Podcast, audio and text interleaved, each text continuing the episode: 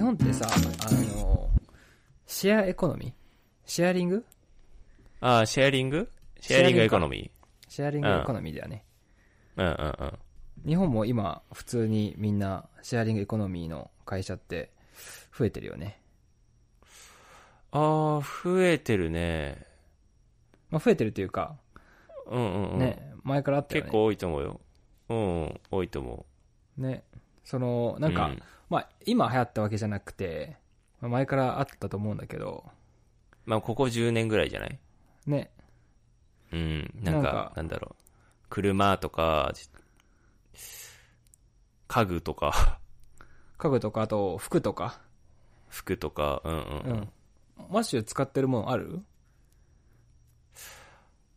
何かなえーっとね、うん。たまにだけど、あの、えーっと、な、何自転車ああ。シェシェシェアサイクル、シェアサイクル。えー、うん。それたまに使ったりするけど。なるほど。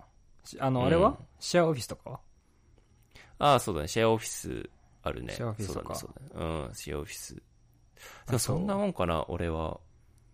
なんか、ね、シェア、シェアリングエコノミー、まあ、シェアエコノミーって言っちゃうかもしれないけど、 実際どういうくくりかちょっと調べてみたんだけど、うん。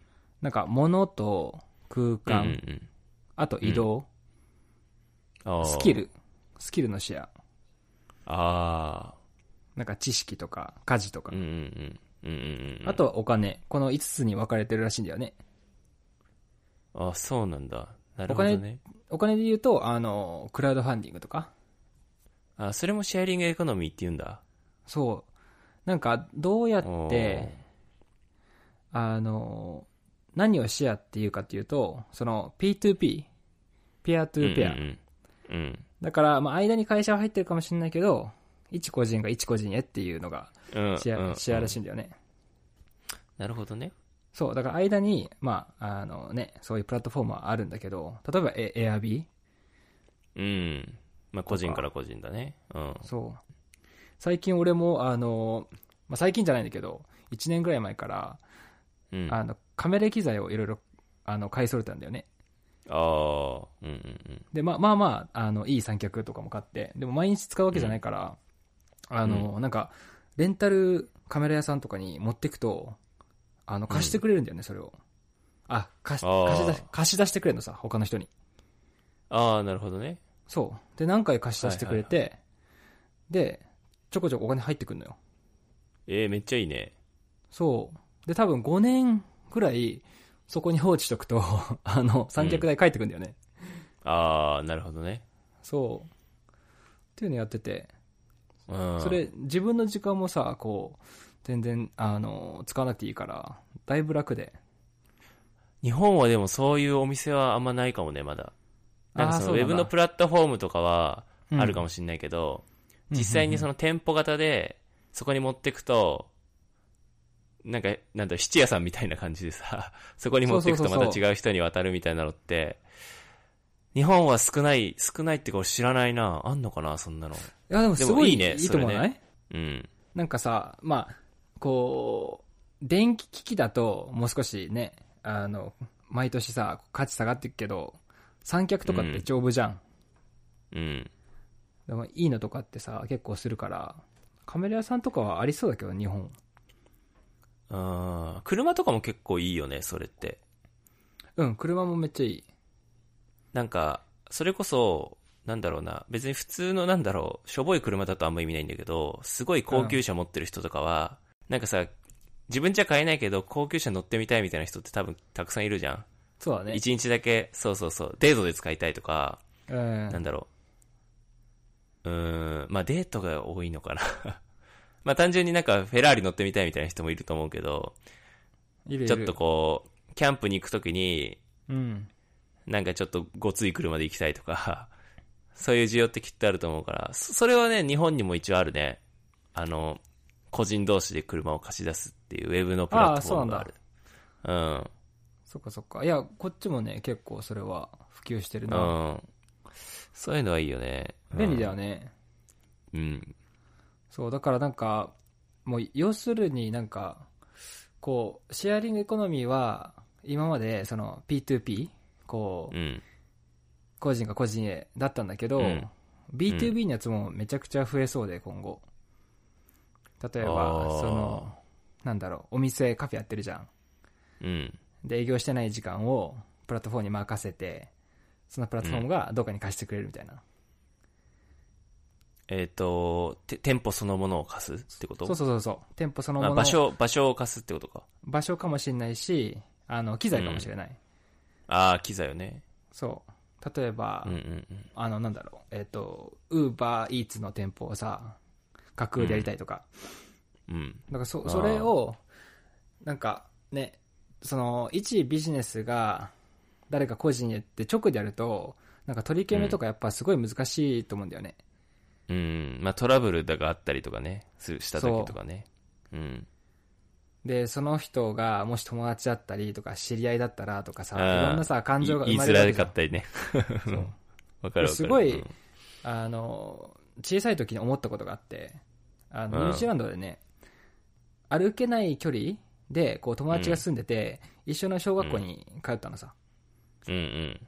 で、当番で、4人組子供4人組をこう、全員拾って学校に行くっていうのがあったの。ああ。それは親の、親がこう話し合って、あー月曜日はこの、誰々は君いはいはのいはいお母さんおと母か。さんがや、うん。そうそう。ってのはあわったかんだよね。るわかるわかる。うんうんうん。で、あ、なんかそれが一番初めてのなんか、シェアされたような んうんサービスだったんだけど、あでもそれってさ、親がちゃんとその日必ず全員の子をこう送り届けないといけないっていう、ーうんこうんうんう、ね、あの、使命があったんだけど、うんなんか、結構休んじゃう親がいて、あするとすごいなんか、ごちゃるんだよね。あ、ごそうだね。他の親が代わりに行かなきゃいけなくなるんだもんね。そうそうそう、えまたみたいな感じになっちゃって、確かに。ある、あるあるだよね、でも、うん。でもさ、なんか友達同士だから、ギクシャク、ね、あの、したくないじゃん。なんか変な、なんか言言ってさ、うなんで、なんかクレームしたりさ。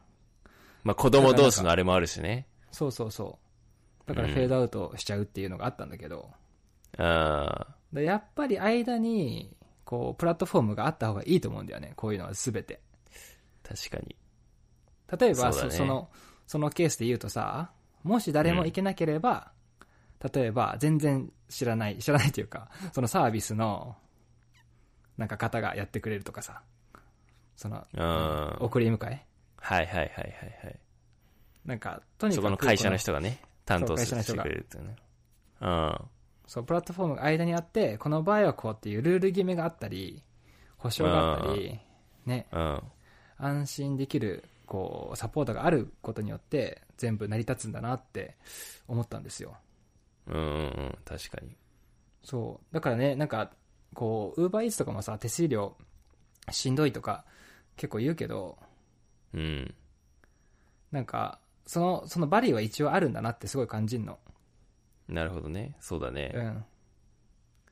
なので、そこに手数料がこう、生じるのは絶対しょうがないことなんだけど、で、今回、その、まあ、シェアのエコノミーって結構今までいっぱいあったんだけど、うんうん。